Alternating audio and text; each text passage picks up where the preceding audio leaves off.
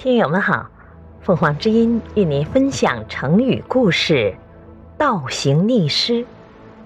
解释：原指做事违反常理、不择手段，现多指所作所为违背时代潮流或人民意愿。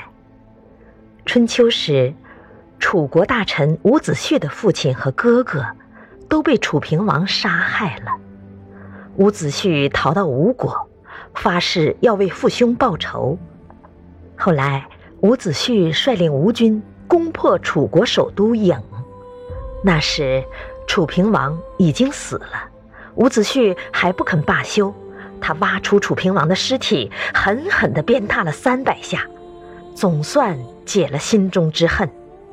他的好朋友申包胥看到伍子胥为报私仇而把自己的祖国灭了，还要在死人身上出气，就派人去对他说：“亏你还是楚国人，你太过分了。”伍子胥对来人说：“我已经老了，日子有限，我急于报仇，没有别的办法，只好做这样违背常理的事。”感谢收听，欢迎订阅。